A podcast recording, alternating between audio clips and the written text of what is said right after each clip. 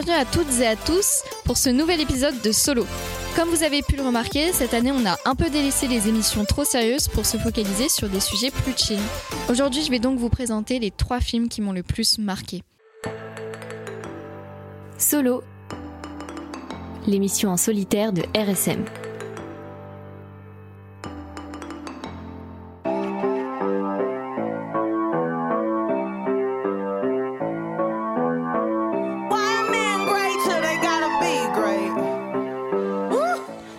Avec le film Quelqu'un de bien réalisé par Jennifer Caitlin Robinson en 2019.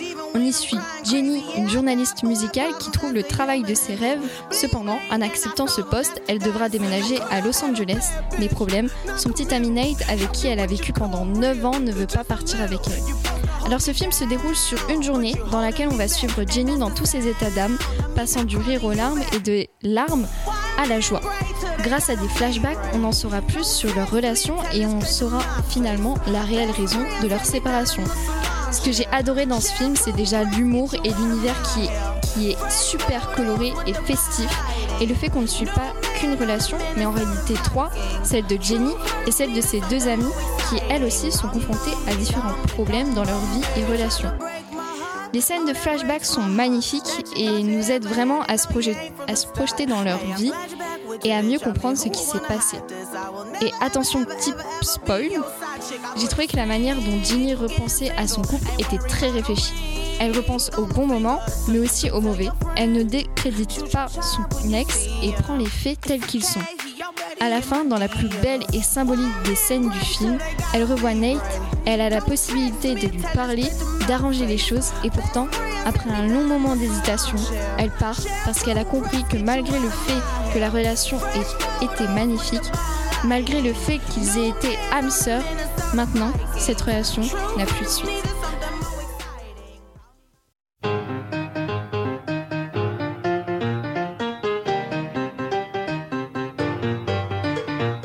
On continue avec le film La La Land, réalisé par Damien Chazelle en 2017. Dans cette comédie musicale, on va suivre Mia, interprétée par Emma Stone, qui rêve entre travail et audition de devenir actrice, et Sébastien, interprété par Ryan Gosling, un passionné de jazz qui rêve d'ouvrir son propre club de jazz. Tous les deux sont bien loin de la vie dont ils rêvent, mais leurs chemins vont se croiser et leur histoire va commencer. Ce que j'ai adoré, c'est déjà le fait que ce film soit une comédie musicale, c'est un choix absolument parfait. Tout y est mis en avant, chanté, dansé et romantisé. Ce film nous donne envie de vivre et nous sort de notre train-train quotidien morose pour nous donner du spectacle. La comédie musicale permet aussi de mettre encore plus en avant les émotions des personnages. Elle permet de titiller tous nos sens et donc d'exprimer ces émotions par tous les moyens possibles. L'histoire de Mia et Sébastien est tout aussi belle que le film en lui-même. Deux personnes motivées par leurs rêves qui finalement se laissent tenter par une relation. Alors on va les suivre dans tous leurs moments phares, mais aussi dans les moments les plus critiques. Parce que oui, cette comédie musicale nous donne du rêve, mais elle sait être réaliste quand il le faut. D'ailleurs, spoiler alerte, je vais faire passer ma scène préférée. I'm so sorry. Just tell me how it went. How was it? Don't help me. I'm sorry. I'm sorry I was too sorry. quick. I'm You're sorry, I sorry. didn't come. You're sorry. You're sorry. Let me make it up to you. Let me make it up to you, okay?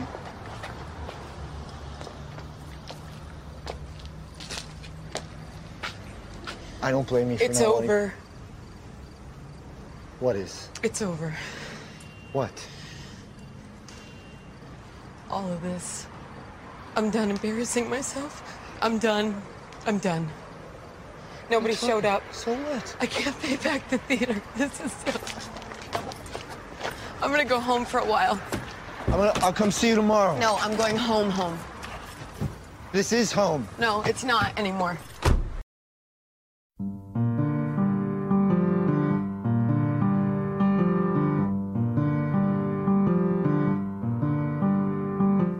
Dans cette scène, Mia décide qu'il est, qu'il est mieux de mettre fin à cette relation. Et à ce moment-là, je me reconnais tellement en Mia. I'm done embarrassing myself.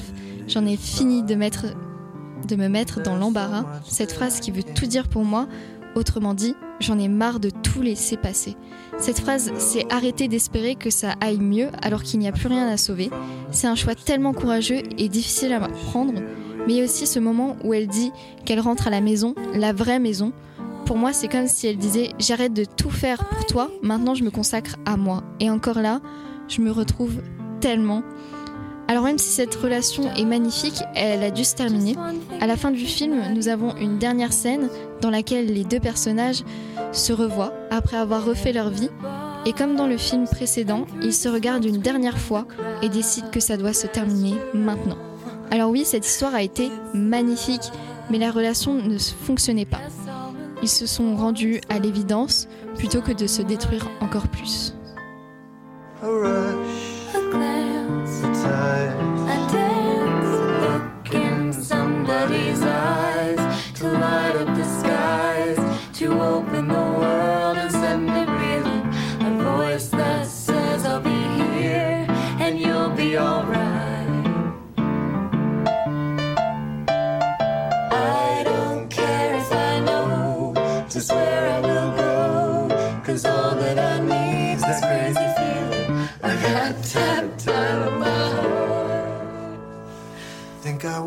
To stay.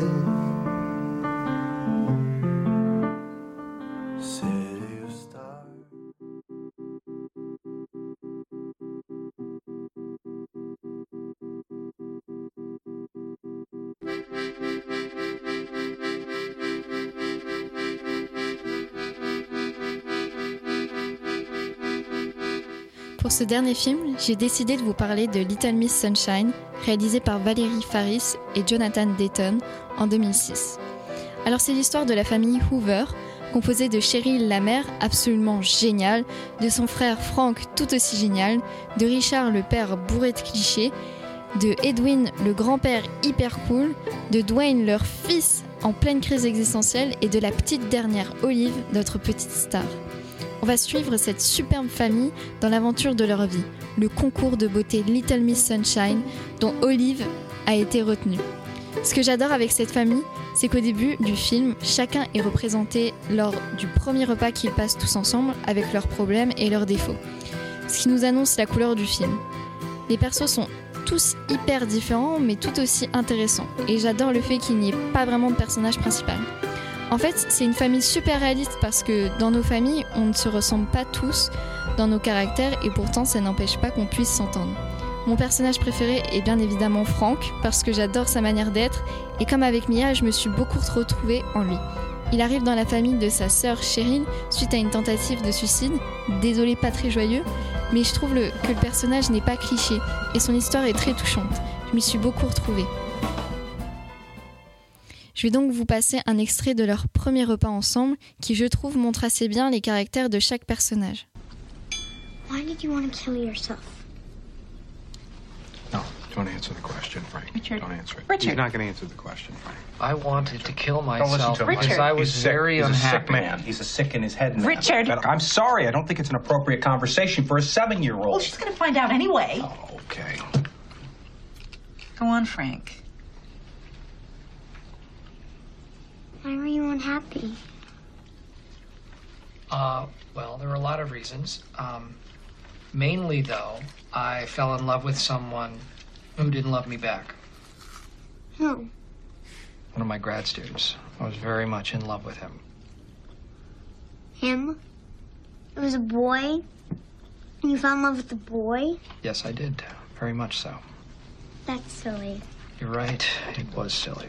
Dans cette scène, on peut voir que Frank est très honnête au sujet de ce qu'il a pu vivre, que Cheryl est très ouverte d'esprit, mais qu'au contraire, son mari Richard est fermé à la discussion. Mais Olive, elle, elle est très curieuse et toujours aussi adorable. J'adore cette scène. Tout au long de ce film, on va pouvoir assister à l'évolution de chaque personnage, chacun va s'améliorer dans ses défauts, et encore une fois, ce que j'adore, c'est le fait qu'on n'oublie pas que c'est une famille. Plusieurs fois, ils doivent se serrer les coudes et faire en sorte de s'entendre, pour le bien de tous, et surtout pour Olive, dont le rêve est bien évidemment de devenir Little Miss Sunshine. Ma scène préférée est sûrement la scène de fin lorsque tout le monde remonte dans le car. C'est une scène qui a l'air lambda, mais qui pourtant est remplie de symbolique lorsqu'on a vu le film. Je vous laisse euh, regarder par vous-même. C'est un des plus beaux films que je n'ai jamais vu. Il est tellement touchant et nous fait nous remettre en question quant au comportement qu'on peut avoir envers notre famille.